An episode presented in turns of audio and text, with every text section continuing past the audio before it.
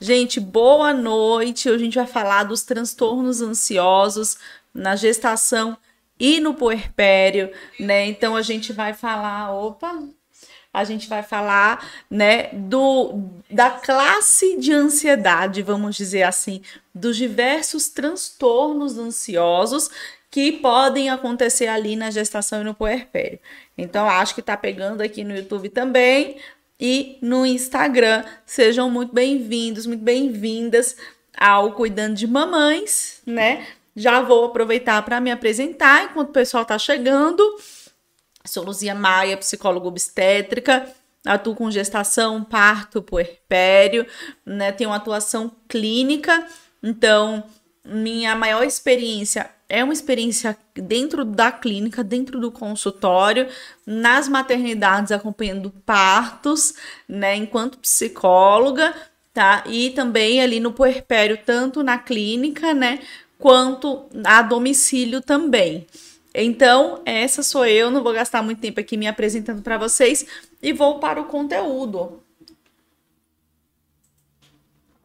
Que é um conteúdo muito importante para quem é profissional de saúde e para quem não é profissional de saúde, porque sempre tem alguém ao nosso redor vivendo um transtorno ansioso. Né? Os transtornos ansiosos, ele, eles têm uma incidência muito grande, né? São transtornos muito comuns da gente ver. Então a gente sempre, é, todo mundo conhece alguém que ou a pessoa tem um transtorno do pânico, ou um transtorno de ansiedade generalizada. E aí, às vezes, a pessoa ou não tem um diagnóstico, ou tem um diagnóstico e ninguém nem, nem se atentou a isso. Pensa assim, ah, a pessoa é ansiosa, né? A pessoa é ansiosa. Então, são transtornos que estão ao nosso redor, né? Na casinha dos transtornos ansiosos, que aí eu vou explicar para vocês melhor aqui ao longo dessa aula, temos tipos diferentes de transtornos, né? Dentro da casinha dos transtornos ansiosos, a gente vai identificar várias pessoas que muitas vezes tem até o diagnóstico e a gente não se atenta que essa pessoa Olha só, esse comportamento é por conta do transtorno que muitas vezes não está tratado, né? Então é preciso que a gente tenha mais um olhar mais atento. E quem é profissional da saúde da mulher, com certeza se beneficia muito né, é, aprendendo sobre os transtornos de ansiedade na gestação no puerpério, tá? Gente, o que, que acontece? A ansiedade em si, ela é normal. Eu vou ficar olhando para lá e para cá, porque geralmente eu deixo a minha câmera do YouTube, que é essa aqui, e a minha câmera do Instagram juntas. E hoje a gente não conseguiu encaixar aqui uma na outra por questões técnicas, tá? Então, vou olhar para lá e vou olhar para cá para vocês verem que eu tô falando com os dois. É, a ansiedade é totalmente normal, né? A ansiedade ela é vital. É importante que a gente tenha ansiedade na nossa vida, é, e aí eu tô falando no YouTube, mas tô falando também no Instagram, né? É importante que a gente tenha ansiedade na nossa vida, porque a ansiedade também nos manteve vivos, né? Ela faz parte da evolução da nossa espécie. Pensa comigo, se você não tem um mínimo de ansiedade, você não pensa no que você vai comer, precisou existir uma programação, uma organização para caça, né? É, para atravessar uma rua, a gente calcula rapidamente, sem nem perceber, se dá tempo ou não dá tempo de atravessar a rua. Então, a ansiedade é um processo natural do ser humano e é bom que ela exista. Porém, existem algum, algumas é, mudanças nesse processo ansioso que podem ser patológicas. Então, para a gente falar de transtornos ansiosos, a gente vai ter que entender primeiro que existem diversos transtornos diferentes dentro dos transtornos ansiosos. Eu falo muito assim para as minhas pacientes, para as minhas alunas. É como se existisse uma casa, e aí essa casa se chama Casa dos Transtornos Ansiosos. Dentro dessa casa, tem vários quartos. Cada quarto desse é um transtorno diferente. É como se fossem os filhos. Cada filho é um filho diferente, mesmo que do, da mesma mãe, do mesmo pai, mas é um filho diferente. Tem é, características diferentes, tá? Os transtornos ansiosos também são assim. Então, por exemplo, se eu tô falando de TAG, de ansiedade generalizada, eu tô falando de um funcionamento. Se eu tô falando de uma fobia específica, eu tô falando de outro funcionamento. Se eu tô falando de uma fobia social, eu tô falando de outro. Falando transtorno, transtorno do pânico, eu tô falando de outro funcionamento. Então, são vários tipos de transtornos que são transtornos ansiosos. Quais são os mais comuns na população e na perinatalidade? O TAG, que é o transtorno de ansiedade generalizada, a gente vai falar bastante aqui dele hoje, tá? Na perinatalidade é comum a tocofobia. Então, anota aí esse nome. Tocofobia é uma fobia específica de parto, tá? É um medo específico de parto. Então, a tocofobia é comum também, precisa de tratamento na gestação, né? É, e o pânico também é um transtorno ansioso muito comum. Esses, esse, o tanto a ansiedade generalizada quanto o pânico são transtornos que a gente vê na população geral com muita frequência. A tocofobia, em especial nas gestantes, porque aguça, às vezes a pessoa tem até um pouco de medo do parto, mas ela é engravida. E aí, esse medo, ele, ele se torna mais próximo ali da realidade e cria uma proporção muito maior, tá? Que é essa fobia específica do parto. Então, o, a própria gestação, o próprio tentar engravidar pode ser um fator desencadeante né, muito forte para a tocofobia. E aí a gente sabe hoje que existem estudos divergentes falando da, do, da epidemiologia da ansiedade na gestação no puerpério. Então, estudos diferentes apontam dados diferentes e eu vou trazer o que a gente tem de mais seguro hoje, tá? Tem um estudo que é até recente que fala que 34% das mulheres vivem algum transtorno ansioso na gestação e no puerpério. Esse é um bom estudo, é um estudo grande, porém ele ainda está muito isolado. E aí a gente recorre a estudos de meta-análise, né, que são estudos que já são mais seguros ainda do que um estudo isolado. Nas meta-análises, né, nos mostra ali que cerca de 20% das mulheres vivem algum transtorno ansioso na gestação no puerpério. Ou seja, cinco grávidas que você conhece, uma vive algum transtorno ansioso. E presta atenção, eu não estou falando que uma tem ansiedade, estou dizendo que uma tem o diagnóstico de transtorno ansioso.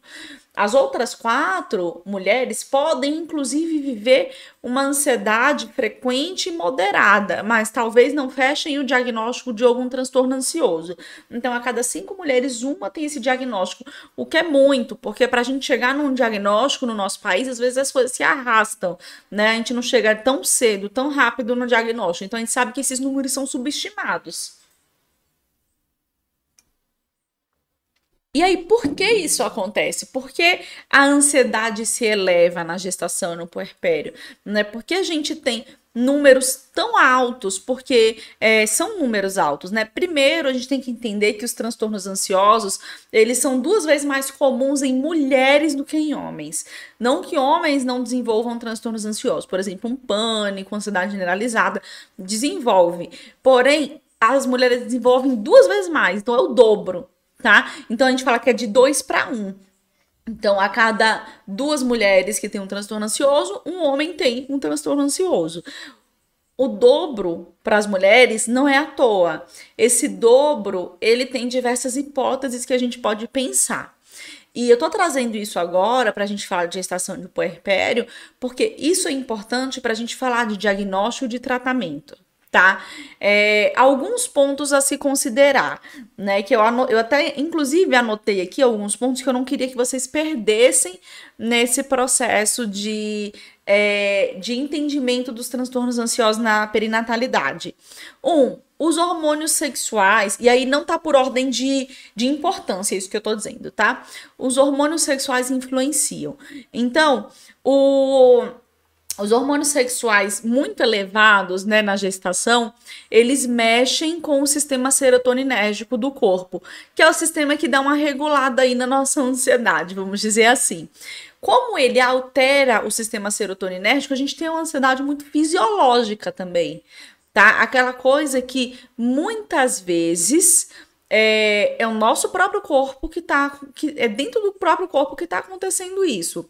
A gente não fala de uma causa única para nenhum tipo de transtorno, são multifatoriais. E aí, isso é uma, vamos dizer assim, é uma lâmpada que está acesa, mas a gente tem que acender todas as outras lâmpadas para poder é, fazer aquele cordão funcionar, para aquilo ficar é, da forma certa, tá?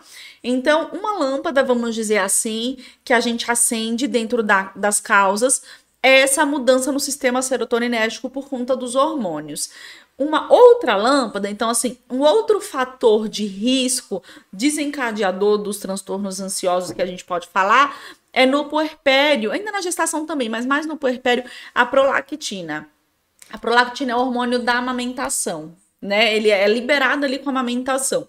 E a prolactina, ela reduz a tolerância ao estresse. Então a pessoa fica mais intolerante. Eu, eu, brinco muito com as minhas pacientes, eu falo, ó, isso que, tá, que você tá me dizendo agora, quando passar o puerpério, você vai dizer, meu Deus, por que, que eu briguei com a minha sogra? Não é porque a mulher fica mais intolerante. Eu falo bastante isso, que coisas que ao longo da vida ela não fosse se incomodar, no puerpério ela vai se incomodar porque ela está tendo privação do sono, que é um outro fator que influencia aí na nos transtornos ansiosos, porque ela tá com uma avalanche ali de hormônios, inclusive como eu falei, a prolactina, que também reduz a tolerância ao estresse, né? Um outro ponto muito importante da gente lembrar são as mudanças, né? Muitas desde o momento da concepção do positivo, tem a mulher, o casal começa a pensar em mudanças que vão acontecer pelos próximos meses. E algumas dessas mudanças, gente, são definitivas. Então, muitas vezes eu vou ter que mudar o jeito que eu faço alguma coisa, porque isso não é bacana quando se tem um filho. Eu vou ter que mudar o, uma relação que eu tenho. Eu vou ter que mudar o meu estilo de vida. Então, eu como fast food todo dia e agora eu não vou poder comer mais porque eu tô grávida, porque uma criança vem aí, a gente vai passar por introdução alimentar. E tudo isso traz uma irritabilidade, uma ansiedade muito grande tá? Além dessas mudanças práticas, as mudanças mais subjetivas. Então, hum, agora eu tenho um bebê para criar. Isso não é uma coisa fácil. Eu tenho que educar uma criança. Então, coisas que são mais subjetivas também surgem nesse momento. Eu vou ter que educar uma criança, é, vou ter que ajudá-la a ter um caráter X, do jeito que eu acredito, que aquilo. Então, tudo isso também traz um, um processo ansioso, que é um processo óbvio que é natural. Só que o que acontece? Lembra que eu falei das lâmpadas? Acende uma lâmpada, acende outra, acende outra, acende outra, e aí o cordão fica pronto, né? Então, essa ansiedade é uma ansiedade que é uma ansiedade teoricamente normal de acontecer, mas aí vem a prolactina, mas aí vem os hormônios sexuais, mas aí vem a educação que eu tive. E aí um outro ponto que a gente pensa é as mulheres, elas elas são ao longo da vida, historicamente, mais expostas a violências sexuais, a violências psicológicas, né? E isso também são fatores desencadeantes de ansiedade. Ainda que não tenha sido comigo, se a minha mãe, por exemplo, foi exposta a uma violência sexual, uma violência psicológica, isso vai reverberar na minha vida, na minha educação.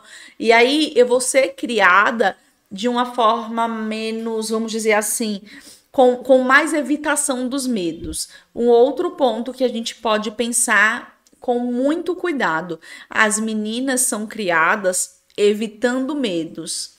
E evitar medo não ajuda a reduzir a ansiedade. Não sei se vocês sabem, né? Grande parte dos transtornos ansiosos, o tratamento é a exposição aos medos. Então, se eu tenho muito medo de barata, o tratamento é a exposição sistemática. A gente não vai jogar a barata no paciente, né? Mas a gente vai ver uma foto de barata, a gente vai falar de barata, a gente vai ver uma barata morta, a gente vai. Então, a exposição sistemática, ela faz parte da, da, diminuição dos medos. E a ansiedade, ela tem um caráter, uma característica muito grande dos medos.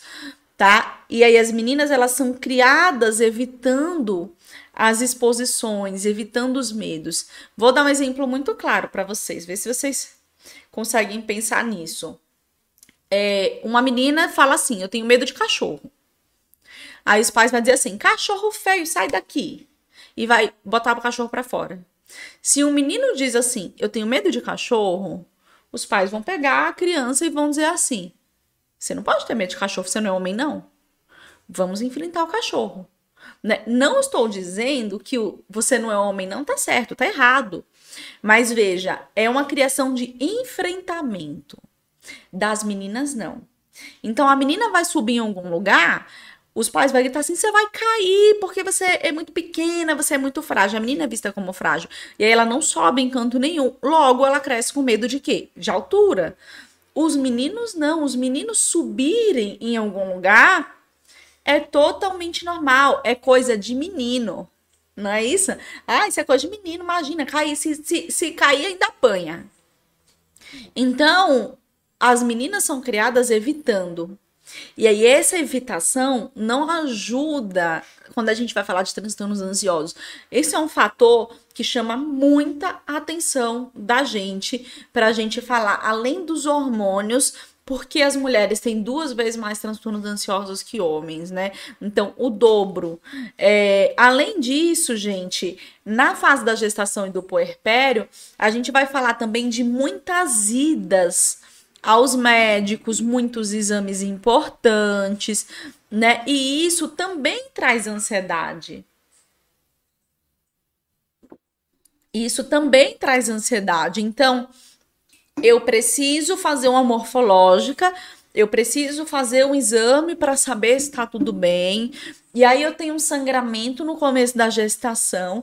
E tudo isso, por exemplo, né, esses, esses detalhes, eles vão também trazendo mais ansiedade. A responsabilidade mental que a pessoa cria de desenvolver uma criança sem nenhuma deficiência, sem nada, é uma responsabilidade que ninguém deve carregar a ferro e a fogo. A gente deve fazer o melhor na gestação para a saúde, mas não está totalmente na mão da mulher se a criança vai ter alguma doença, alguma síndrome que abre parênteses, a gente vai ter uma live, uma aula aberta só sobre síndromes raras, diagnóstico fetal e medicina fetal e psicologia obstétrica aqui, tá?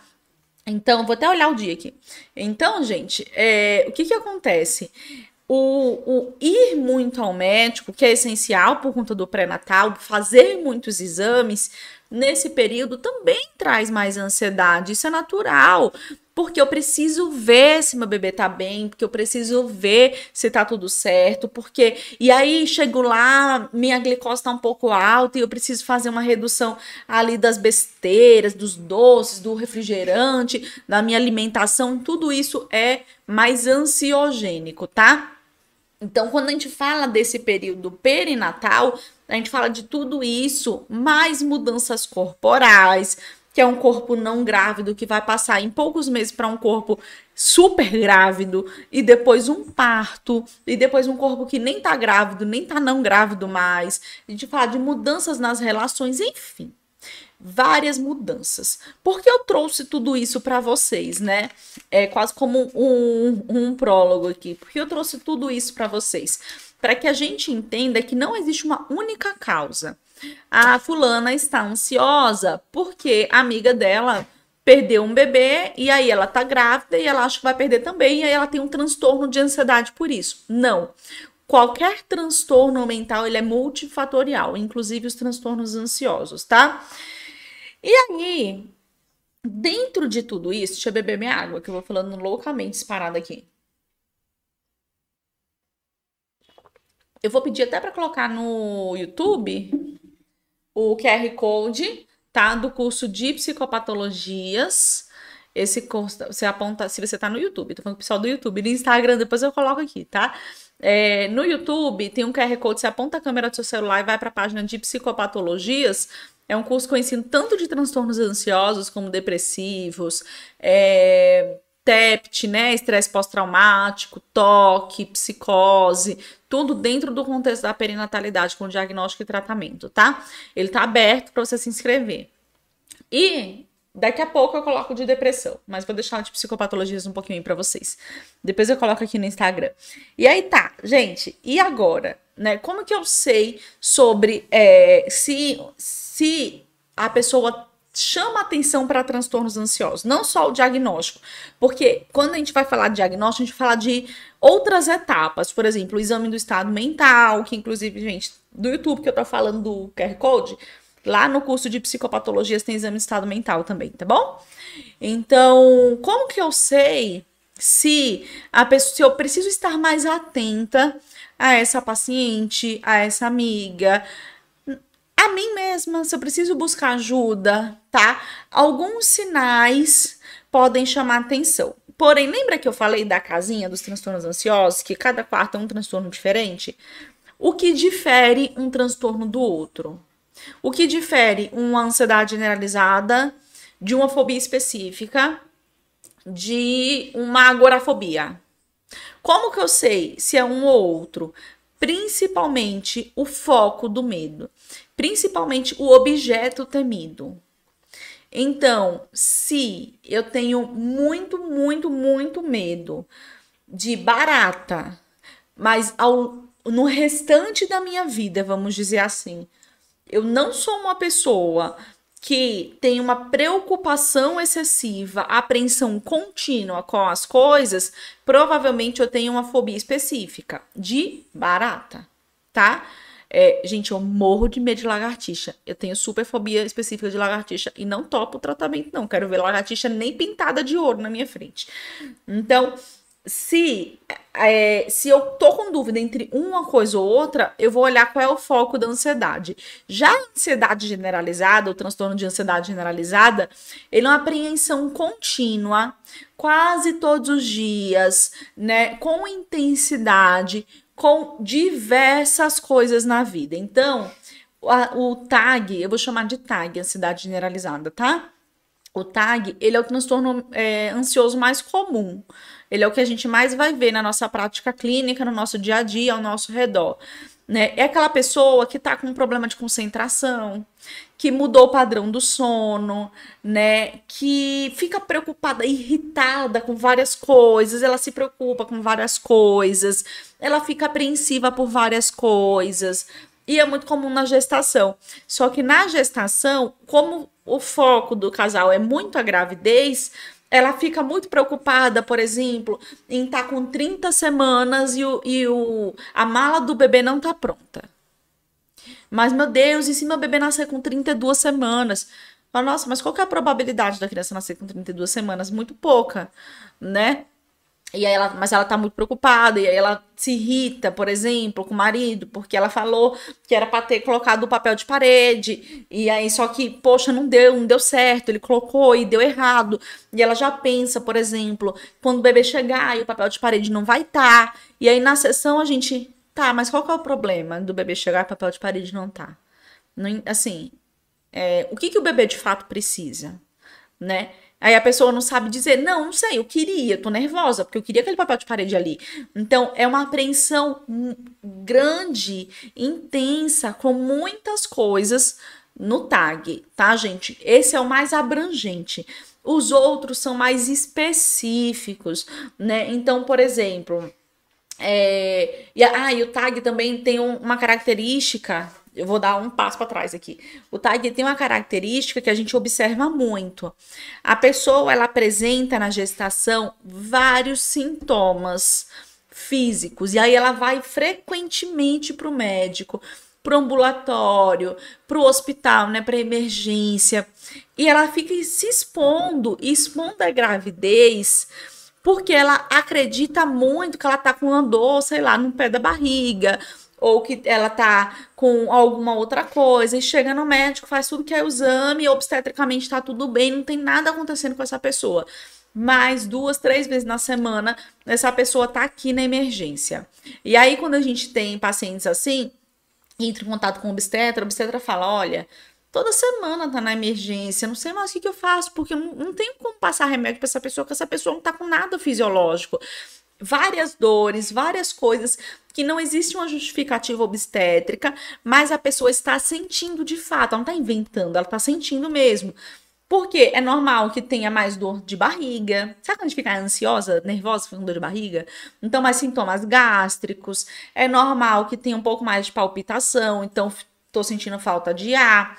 Enjoo, porque estou respirando mal, porque estou tensa, então fico mais enjoada, tá? Então esses sintomas são mais comuns e a pessoa acaba que vai mais vezes achando que tá com dor ou com outras coisas, vai mais vezes para a emergência. E essa ida mais vezes para emergência não é só é, uma questão econômica. Mesmo que ela esteja pagando é, cada consulta, ou que ela esteja por plano, ou que esteja no SUS, eu não estou falando de uma questão econômica, eu estou falando de uma exposição fisiológica. Né? Essa pessoa está se expondo a pessoas que estão doentes lá. Então, quando a gente chega na emergência, tem gente gripada, tem gente com Covid, tem gente com outras coisas. E aí, a pessoa tá ansiosa, achou que tá com a dor tá na emergência e se expôs. Então é muito importante que a gente trabalhe também essa não exposição desnecessária da paciente, tá bom?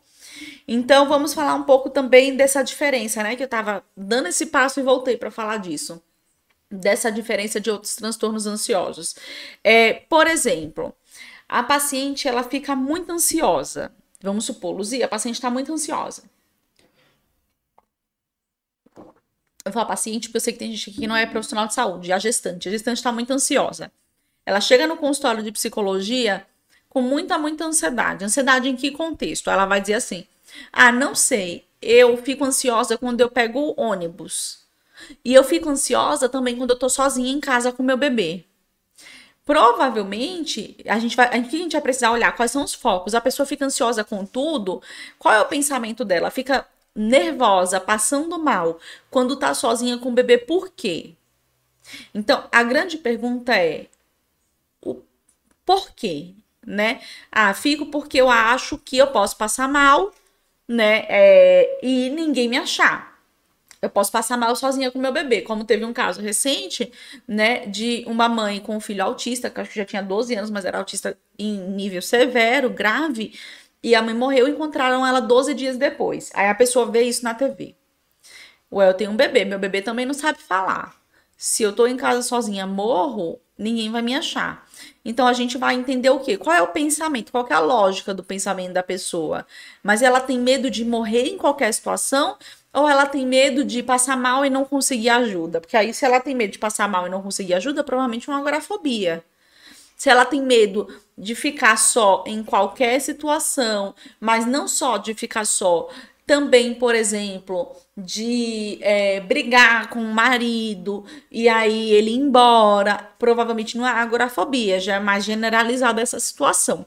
Então a gente precisa entender qual é a lógica do pensamento, né? Essa ansiedade, ela, a gente tem que puxar a linha, ela vem de onde? é, o, lá da, da, ponta que ela vem, quais pensamentos vão sendo construídos até aqui, para a gente entender qual é a diferença, por exemplo, de uma ansiedade generalizada e de um pânico, de uma agorafobia, de uma fobia específica. Falando em fobia específica, temos a tocofobia. Então, muitas vezes a pessoa procura o psicólogo porque está grávida e morre de medo do parto. Falas do tipo: é, se eu pudesse, eu ficaria sedada para poder fazer o parto, porque eu tenho muito medo. Se eu, eu devia ter pensado nisso antes, porque eu nem engravidaria. Por mim, esse bebê fica aqui para sempre na minha barriga. São coisas arriscadas, porque a pessoa pode tentar prorrogar o parto, né? Então, às vezes, precisa de uma indução, precisa de alguma coisa e a pessoa não quer ir porque ela tá com medo do parto. Então, precisa de tratamento. E o tratamento, como outras fobias específicas, vai ser a, a exposição, né? Exposição como? A gente vai levar a pessoa para um parto? Não, não tem como. Mas a gente vai ter que ver vídeo, a gente vai ter que fazer leitura, a gente vai ter que falar, a gente vai ter que ir visitar o hospital, ir visitar um centro obstétrico, que a maioria dos hospitais deixa. Tá? Então a gente vai precisar fazer todo esse processo né, de cuidado, de tratamento. O que, que é importante trazer aqui para vocês? os transtornos ansiosos são negligenciados. é, muitas vezes, gente, é tipo assim. Ah, não, fulana é ansiosa, mas a mãe da fulana é ansiosa, o pai da fulana é ansiosa, é, todo mundo ansioso nessa família, todo mundo ansioso nessa família. A família de gente ansiosa e acha que isso é um modo de funcionar, acha que isso é uma personalidade, um modo de ser. Se não for assim, não é da família. Até brinca, ah, imagina, se não fosse assim, não ia ser minha filha, né? Então pensa que é um modo de ser. E não é, não é tá? Transtorno ansioso, ele é um, uma doença e ele precisa de tratamento. E ele precisa de tratamento, às vezes farmacológico, às vezes não farmacológico, mas sempre, sempre, sempre de psicoterapia. E aí, nesse contexto da psicologia obstétrica, a gente vai ter que entender que o tratamento dos transtornos ansiosos envolve toda a família. Porque não adianta a pessoa vir para o consultório, aí ela tem muito, muito, muito medo de ficar sozinha com o bebê. E aí a mãe diz assim: Eu vou na padaria. Ela disse: Não, mãe, não vai na padaria, não. Aí a mãe sabe o que, que a mãe faz? Não vai nunca na padaria. Acabou. Agora é o seu pai que vai na padaria pra gente. A gente não vai mais. Eu vou ficar aqui com você, não vou dar o pé do seu lado. E aí isso às vezes não ajuda, porque a gente tá fazendo um processo de exposição, fazendo um processo de tratamento desse transtorno e a família pensa: imagina, não, e a família não dá o passo com a gente. Então a gente vai precisar de toda a rede de apoio para dar esses passos com a gente. Né? Por exemplo, a pessoa tem muito medo de parto. Aí quando ela chega para falar assim, ai, tenho muito medo de parto, a família, ah, imagina, isso é ansiedade, menino, isso vai passar, nada a ver, deixa que besteira. É assim mesmo, todo mundo tem medo de parto. Nananana.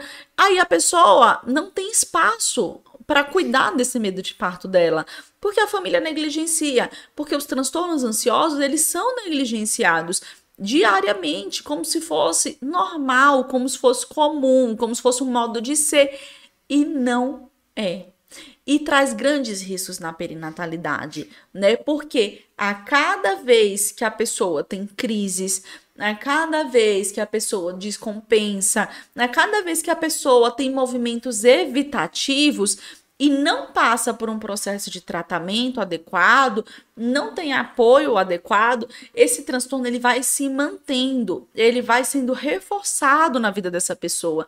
E aí isso vai passando de geração para geração.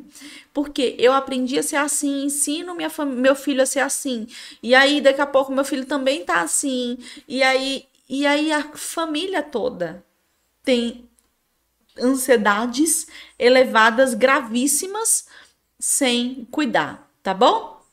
Quem tá no YouTube, de novo, vou pedir para botar outro QR Code, que é o de depressão. Que inclusive é um curso novo, gente. Não sei se vocês estão sabendo. É um curso maravilhoso do CDM. Quem tem o Psicopatologias tem todos esses transtornos que eu falei aqui para vocês. Mas tem gente que não tem psicopatologias e tá com demanda de depressão perinatal no consultório ou sabe que vai chegar, porque provavelmente vai chegar mesmo, tá? E aí eu fiz esse curso de depressão que ele é um curso específico de diagnóstico e tratamento para depressão perinatal.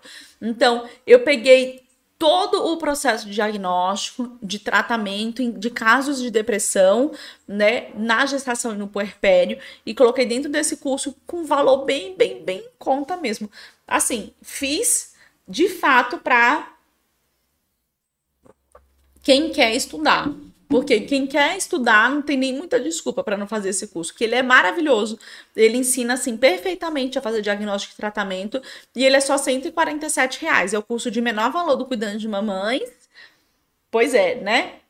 E ele vale bastante a pena, tá? Fica 12 de 14 reais e 67 centavos, se não me engano, se você parcela ele. Ou, né, você pode pagar por boleto também à vista, tá? É, é um curso muito legal. É um curso que, assim, acho que toda psicóloga obstétrica precisa saber tratar a depressão, porque a depressão ela chega no consultório da psicologia obstétrica queira ou não, ela vai chegar no seu consultório, tá?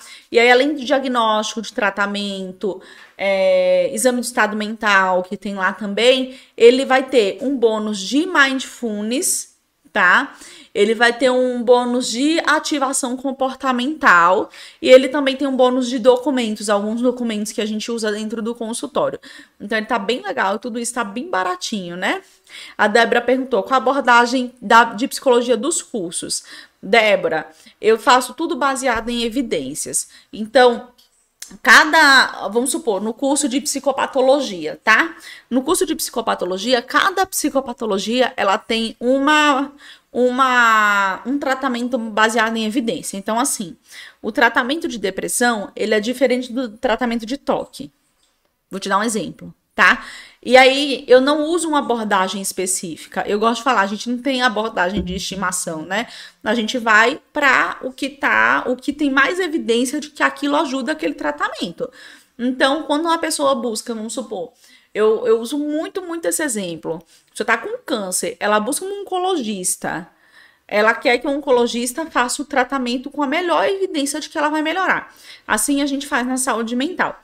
Então, a gente, cada, cada psicopatologia, no curso de psicopatologias, por exemplo, ele vai ter ali um, um, segmento de tratamento diferente. Por isso que eu faço aula de diagnóstico e tratamento de cada um.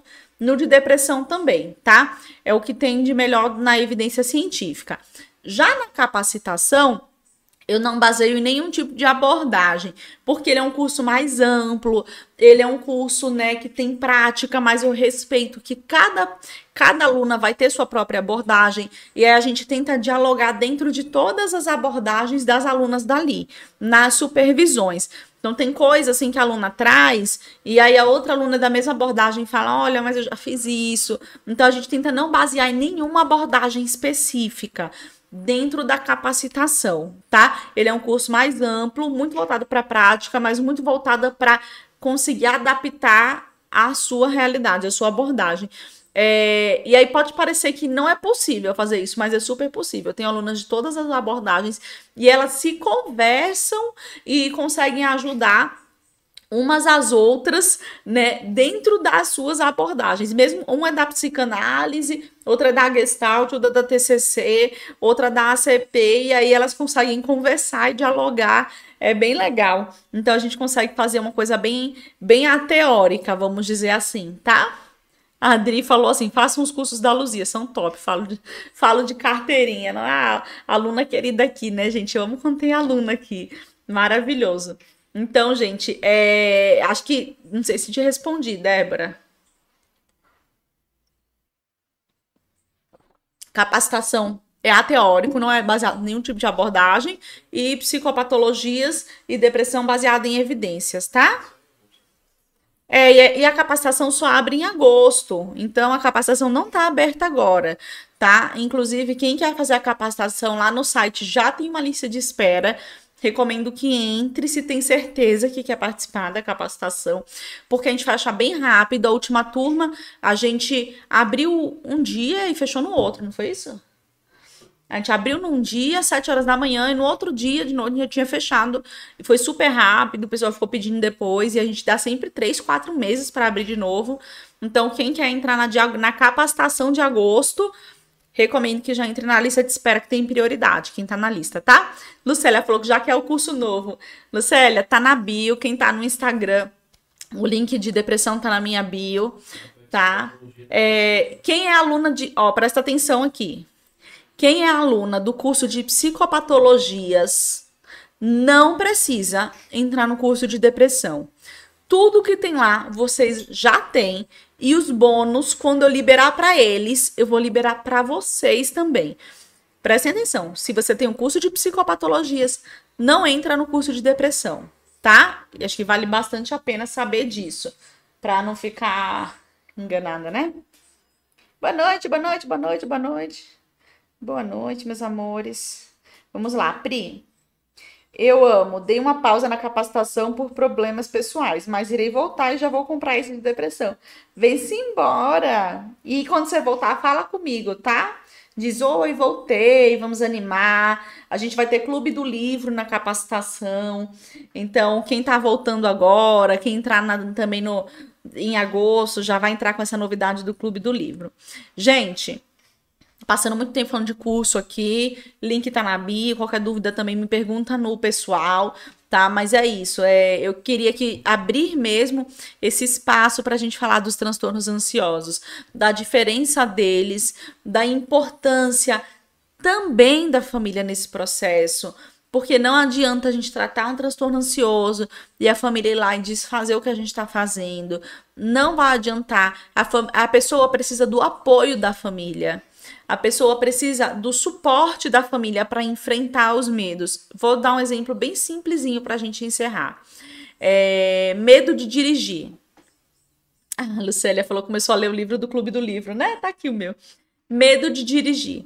Estou com medo de dirigir. Estou com medo de dirigir sempre a gente vai ter um, uma situação mantenedora. E eu digo porque eu dirigi por muitos anos e recentemente eu tô morrendo de medo de dirigir, porque a gente mudou o carro, o carro é muito grande, eu tava acostumada com um carro pequeno, né? Na verdade é um carro que a gente já tinha, mas enfim, agora a gente. Eu, nossa, eu morro de medo, a gente mudou de estado e aí eu tô morrendo de medo. É algo mantenedor. Então, a família, ela pode ajudar a manter ou ela pode ajudar a enfrentar o medo, a ansiedade, né? É, medo de cozinhar. Ah, não, eu tenho medo de cozinhar e de queimar comida. Se a família fala assim, tá, então deixa que eu cozinho, a família não vai cozinhar, a pessoa não vai cozinhar nunca. Se a família fala assim, não, imagina, eu fico aqui do seu lado, vai cozinhando aí, se queimar não tem problema não, a gente joga fora faz outro, que besteira, a gente come assim mesmo. A pessoa vai enfrentando aos poucos. Então, um, acho que o maior recado hoje para vocês é dentro dos transtornos ansiosos, é muito importante que a gente psicoeduque a família, chame a família e fale assim: pronto, o nosso plano de ação essa semana é esse. E eu conto com vocês. O nosso plano de ação essa semana é que ela troque a fralda do bebê. Ela tá com medo de ficar com o bebê, de, de fazer as coisas com o bebê. Então, mãe da mãe, vó, não fique trocando a fralda. Fique ao lado dela. Eu vou ficar ao seu lado e você troca. Isso é importante. Manter a família no tratamento é importante. Senão a gente vai ficar nadando, nadando, nadando, nadando e não vai chegar nunca na praia. Por quê? Porque a gente está contra a maré, né? Então, tá nadando, nadando, nadando, nadando contra a maré. Não vai funcionar adequadamente, ou vai demorar muito tempo para funcionar. Se a gente consegue chamar essa família para perto e essa família consegue auxiliar no tratamento, ajudar no tratamento, isso faz toda a diferença, tá bom? Então, gente, é, acho que é isso, né? Vamos encerrar nossa aula. É, quem está no YouTube, todos os links dos cursos estão na, está na descrição desse vídeo. Então, se você clicar na descrição desse vídeo do YouTube, você que está assistindo pelo YouTube, vai aparecer link por link você pode entrar, tá? Quem tá no Instagram, tá lá na minha bio link de depressão. Você pode clicar em acessar o curso de depressão. E daqui a pouco, antes de dormir ainda, eu vou mudar o link para o link do, do Cuidando de Mamãe Geral. Não, na verdade, não vou mudar, não. Vocês acessam aí www.cuidandodemamãessentiu.com. Pronto, é só esse, não tem BR, tá? É cuidandodemamais.com. E lá você consegue encontrar todos os cursos e conhecer melhor, né? Então é isso, boa noite. Lembrem que terças e quintas estamos com as aulas abertas bombando, cada tema um melhor que o outro, né? É, esse mês eu separei temas assim, ó, para movimentar vocês mesmo. Então espero vocês aqui na quinta-feira. Um beijo.